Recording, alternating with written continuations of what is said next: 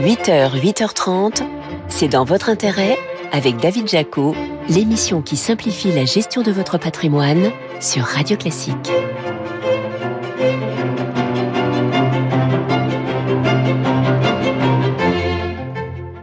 Bonjour, ravi de vous retrouver pour un nouveau numéro de C'est dans votre intérêt sur Radio Classique. Votre invité ce matin, c'est Benoît Bazin, actuel numéro 2 de Saint-Gobain, qui deviendra en juin le PDG du géant des matériaux de construction coté sur le CAC 40. Et puis les contribuables ont jusqu'au 31 décembre pour réduire le poids de leur impôt sur le revenu. On passera en revue plusieurs solutions financières pour alléger votre addition fiscale. Mais d'abord, c'est notre récap. C'est dans votre intérêt Le récap avec BNP Paribas Banque Privée. Depuis 150 ans au service du patrimoine des entrepreneurs, des dirigeants et des familles. Retour sur les infos patrimoniales clés de cette semaine avec vous, Laurent Grassin. Bonjour Laurent. Bonjour David. Directeur de la rédaction de Boursorama. Laurent, on commence par le DPE, ce fameux diagnostic de performance énergétique qui fait couler beaucoup d'encre à tel point que pour vous, on peut trouver une autre définition de ces trois lettres. Et si ce DPE était en fait un diagnostic peu efficace? Bon, en tout cas pour les petites surfaces. Ça fait des mois que les professionnels de l'immobilier alertent sur son mode de calcul qui pénaliserait les appartements de moins de 30 mètres carrés. Ils sont 31% à être classés F ou G, donc passoire thermique, donc interdit de location à partir de 2025 pour le G et 2028 pour le F, selon les chiffres de l'Observatoire national de la rénovation énergétique. Un chiffre à mettre en rapport avec celui de moins de 16% pour l'ensemble du parc de logements. On sait pourquoi précisément ces petites surfaces sont défavorisées Alors déjà dans un petit logement, le ratio surface déperditive sur surface habitable n'est pas très bon pour le dire simplement. La surface en contact avec l'extérieur, elle est proportionnellement plus importante que pour un logement plus grand. Et aussi souvent parce que les équipements installés pour par exemple chauffer ou produire de l'eau chaude sont surdimensionnés, ce qui pénalise aussi ce fameux DPE. Bon, et donc qu'est-ce qui est proposé? Alors l'idée pourrait être d'appliquer un coefficient de modulation ou de pondération aux petites surfaces, mais tout le monde n'est pas d'accord certains experts pointent le risque d'une cuisine hein, un peu lisible autour du calcul du DPE. Ils préconisent plutôt soit de rehausser le seuil d'exclusion à la location des petites surfaces ou d'accorder davantage d'aide à la rénovation. Réponse, si tout va bien, début de l'année prochaine, décidément, qu'est-ce qu'on dépense d'énergie autour de ce DPE Bon, on le sait, elle est contraignante, cette réglementation sur les passoires thermiques, d'ailleurs qui ne s'applique pas encore aux meublés touristiques, qui d'ailleurs bénéficient d'un avantage fiscal par rapport à la location traditionnelle. Mais ça, ça pourrait bien changer. Hein. Ah, David, les sénateurs sortent la sulfateuse devant cet écart qu'on surnomme parfois d'ailleurs la niche Airbnb, 71% d'abattement fiscal sur les loyers perçus dans ce type de location saisonnière contre 50% pour les meublés classiques et 30% pour les locations classiques vides. Eh bien, un amendement déposé récemment par le sénateur LR Max Brisson prévoit d'aligner le régime fiscal des locations de meublés touristes sur celui des locations nues, soit l'abattement de 30%, précédemment évoqué dans la limite de 15 000 euros de recettes. Il propose également de maintenir un régime dérogatoire dans les zones rurales en prévoyant cette fois-ci un taux d'abattement de 51%, euh, dans la limite toujours des 15 000 euros de recettes. Bon, c'est déposé, Laurent. Mais pas encore accepté. Non, bah non, d'autant que le gouvernement euh, visait lui plutôt une réduction dans les zones tendues de 71 à 50%, avec une limite de 77 700 euros de revenus annuels, comme c'est le cas pour les meublés classiques. L'abattement à 71% ne subsisterait que dans les zones rurales. Bon, David, même si on comprend hein, le souci légitime de certains élus dans les zones tendues où se loger devient de plus en plus difficile, on se dit aussi que c'est encore une contrainte supplémentaire pour les, euh, les gens qui sont en investissement locatif, souvent moins riches qu'on l'imagine et qui voient leur investissement se transformer en casse-tête sans fin. On aura beaucoup parlé d'immobilier cette année. Tiens, avec encore une, une, illustration cette semaine, ce chiffre de 6% pour le taux d'usure. C'est une première depuis quasiment 10 ans. Oui, hein, ce fameux taux d'usure qui est en fait le taux plafond, tout frais compris, au-delà duquel les banques n'ont pas le droit de prêter. Il atteindra précisément 6,11% en décembre pour les prêts immobiliers de 20 ans et plus. Il était, souvenez-vous, à 3,57% en janvier. À ce niveau, ce n'est plus une remontée, c'est de l'alpinisme. Bon, et pour filer, tiens, la métaphore montagnarde, la collecte de l'assurance vie, elle n'est pas au sommet, mais elle remonte un peu la pente en octobre. Grosse glissade au troisième trimestre, souvenez-vous, on en avait parlé, mais là on a planté le piolet, on collecte à nouveau 1,5 milliard d'euros de capitaux en net et 2,9 milliards d'euros sur les 10 premiers mois de l'année. Et dans le rôle du premier de cordée, les unités de compte, hein, qui ont amassé 4,1 milliards d'euros de capitaux nets, toujours en octobre. Les fonds en euros, en revanche, continuent à dévisser, 2,6 milliards d'euros de retrait net et 25,4 milliards d'euros de décollecte depuis le 1er janvier. C'est déjà plus que sur toute l'année 2022, David. C'est toute assez normal, Laurent, quand on sait que le rendement du fonds euro est désormais sérieusement concurrencé. Alors côté rendement, tiens, hors antenne, je dis tout, vous m'avez annoncé, David, j'ai trouvé le placement parfait qui va bientôt doubler. C'est quoi cette histoire Et eh oui, et non, ça n'a rien à voir avec une euh, sortie tonitruante faite cette semaine par cet économiste américain Peter Schiff, euh, qui voit le, le cours pardon, de l'or doubler à moyen terme à près de 4000 dollars l'once. Non, son scénario d'effondrement du dollar dans le même temps me paraît quand même un peu rocambolesque. C'est bien pour faire les titres, un peu moins pour investir. Non, moi je vais pas vous parler de lingots, David.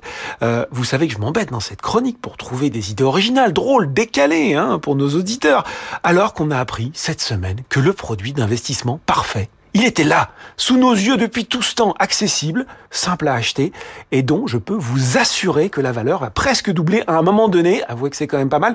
En revanche, c'est assez ciblé géographiquement. Alors, je suis pas sûr de comprendre. Euh, presque 100% de plus-value garantie, ça semble trop beau pour être vrai. Et puis surtout, pardon de vous le rappeler, ça ressemble fort à un délit d'initié. Vous voulez que euh, nous attirer les, les, foudres de l'autorité des marchés financiers ou bien Rassurez-vous, David. Je pense que tout le monde est au courant de l'info. Ce placement alternatif, ce n'est pas du private equity d'un nouveau genre. C'est le ticket de métro, dont le prix va doubler pour les JO. Oh, le mauvais esprit. En plus, n'allez pas encourager nos auditeurs à faire de la vente à la sauvette. C'est interdit et en plus, il faudra que cette mesure annoncée soit confirmée par un vote le 7 décembre. Je vous rappelle quand même. Oh, c'est vrai. Je ne vais pas avoir la médaille du fair play avec ce petit mouvement d'humeur. J'espère quand même que vivre autant des Jeux ne va pas se transformer en discipline olympique pour tous les franciliens. Enfin, l'important, c'est de participer. Pour nous, j'ai l'impression que ce sera surtout financièrement. Bon, le ticket gagnant, c'est tous les dimanches avec vous, Laurent Grassin, directeur de la rédaction de Boursorama. Merci. Hein. Merci, David. Allez, c'est votre invité à présent. C'est dans votre intérêt, l'invité. Notre invité ce matin sur Radio Classique, c'est Benoît Bazin, le directeur général de Saint-Gobain, le géant des matériaux de construction. Bonjour. Bonjour. Merci d'être avec nous sur Radio Classique. Alors j'ai dit directeur général, mais d'ici peu, il faudra que je dise PDG. Vous l'avez annoncé il y a quelques jours. En juin prochain, vous allez récupérer la présidence du groupe. C'était une évidence pour vous de réunifier les fonctions?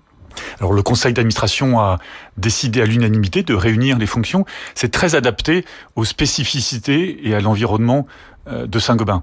Ça permet un alignement optimal entre les orientations stratégiques validées par le conseil et leur exécution opérationnelle sur le terrain dans un groupe qui est très décentralisé, international, multilocal dans 75 pays.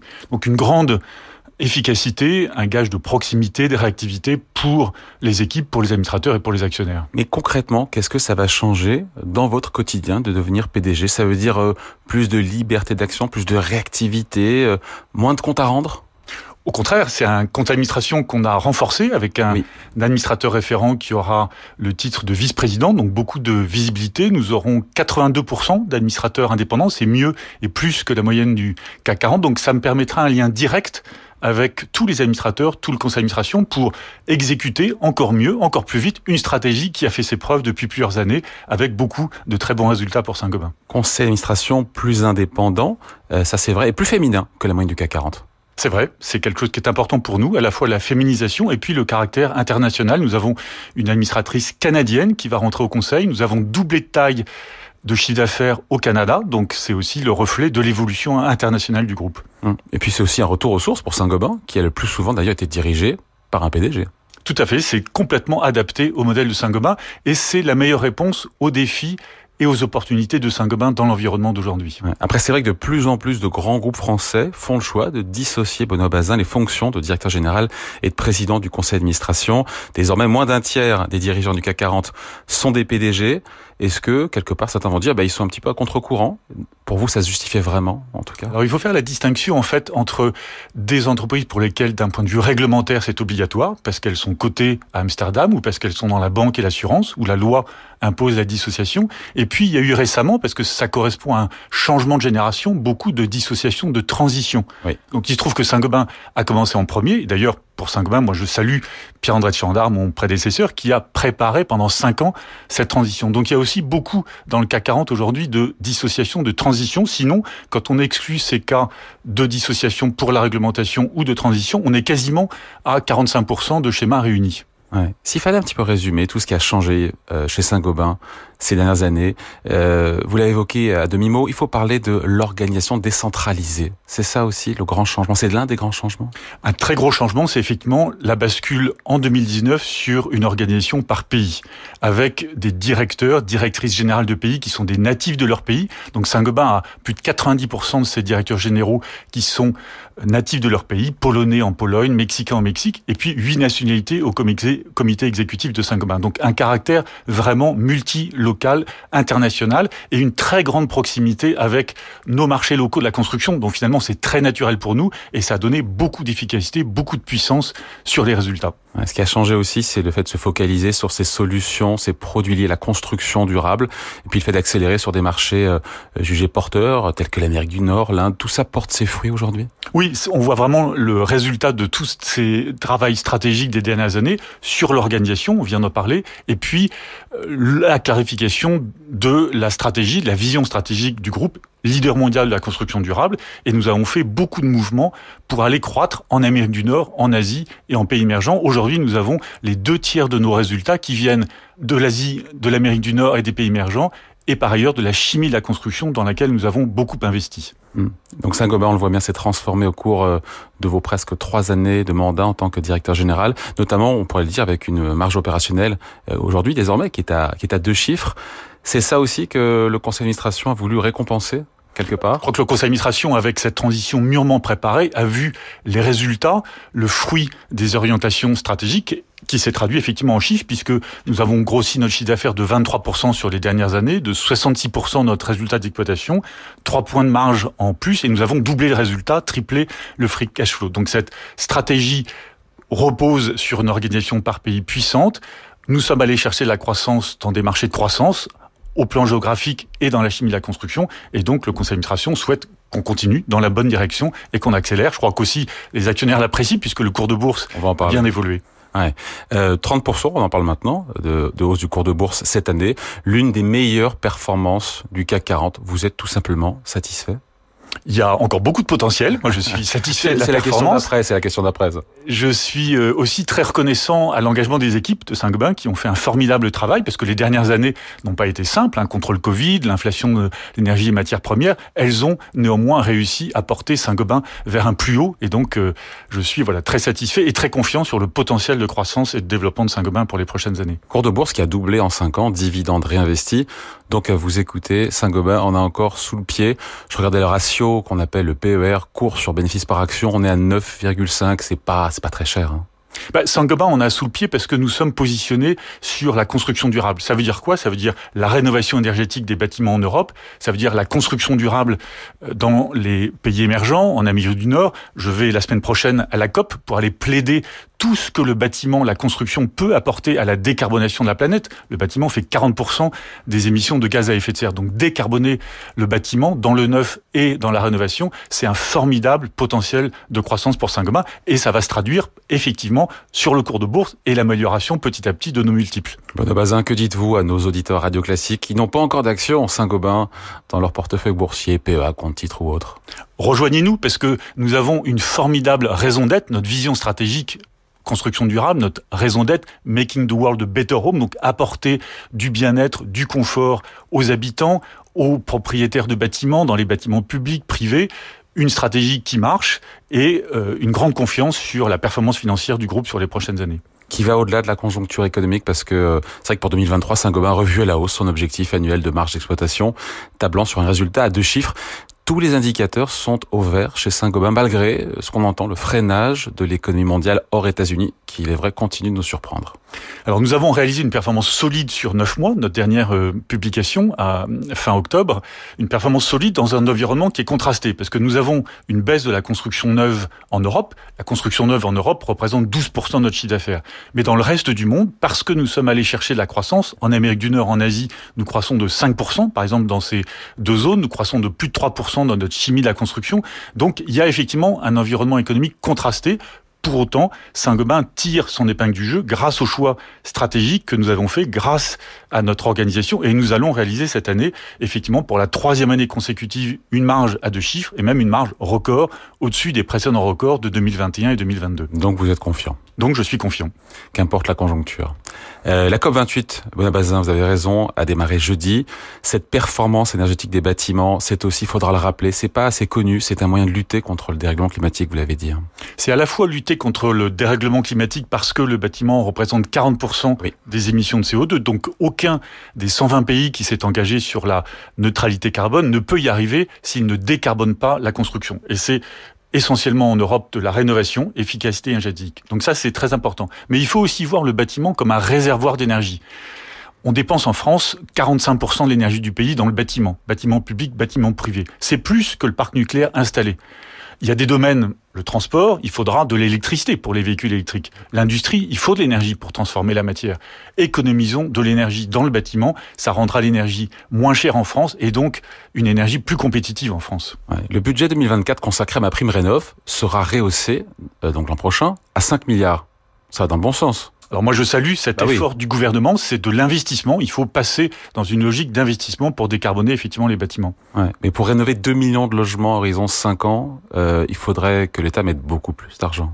Alors il y a un rapport parlementaire qui récemment plaider pour arriver à 15 milliards d'ici 2030. Donc petit à petit, il faut monter effectivement ces efforts d'investissement, bâtiments privés et bâtiments publics. Je salue également euh, les annonces de Christophe Béchu sur la rénovation des écoles. On sait très bien qu'il y a beaucoup de bâtiments d'éducation qui sont à rénover en France. Donc oui, passons sur une logique d'investissement. Il faut aussi beaucoup de visibilité et de stabilité dans le temps. Parce que pour que toutes les chaînes de valeur, les maires, les artisans, les architectes se mobilisent, ben, il faut s'engager dans la durée si on pouvait dire d'ores et déjà que les 5 milliards de 2024, on les stabilise sur plusieurs années, je pense que ça accélérera l'engagement de tous sur la rénovation des bâtiments. Cette rénovation énergétique, c'est important aussi pour le portefeuille des Français, notamment évidemment avec euh, euh, un prix de l'énergie qui qui est cher. Il y a aussi des économies d'énergie à la clé, et donc c'est bon pour la facture, même s'il faut le rappeler au début, ça coûte cher pour le particulier qui nous écoute. Il y a Même s'il y a des aides. Il y a des aides. Alors je salue aussi le fait que le gouvernement flèche les aides sur ce qu'on appelle les bâtiments F et G en termes de performance énergétique. Pourquoi? Parce que d'un point de vue social, c'est là où les ménages ont les revenus les plus modestes. Ce sont des bâtiments qui sortiraient du marché locatif si on ne les rénove pas.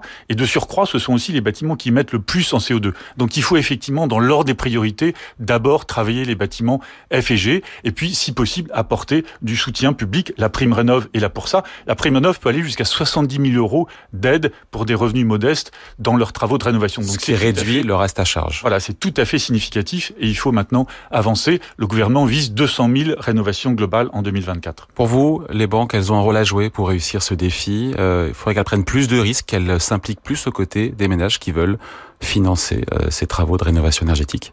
Il faut fluidifier toute la chaîne. Je parlais des artisans, des industriels, des matériaux de construction et naturellement le mode de financement. Donc oui, il faut que le monde financier, les banques s'engagent beaucoup plus pour aider la transition énergétique des bâtiments, que quand on fait un crédit immobilier, ils sont relativement chers aujourd'hui, on puisse avoir un supplément de prêt sur la rénovation ou que quand on a remboursé un tiers ou la moitié de son prêt, on se voit proposer, comme ça se fait dans d'autres pays, au fait, vous pourriez, une fois que vous avez rénové vos combles, vos fenêtres, changer le système de chauffage avec un complément de prêt parce que vous avez déjà rembourser un tiers ou la moitié du principal de votre prêt. Allez, merci à vous pour cet entretien. Benoît Bazin, directeur général de Saint-Gobain. Merci. Merci. Allez, on vous dit à présent comment alléger votre facture fiscale.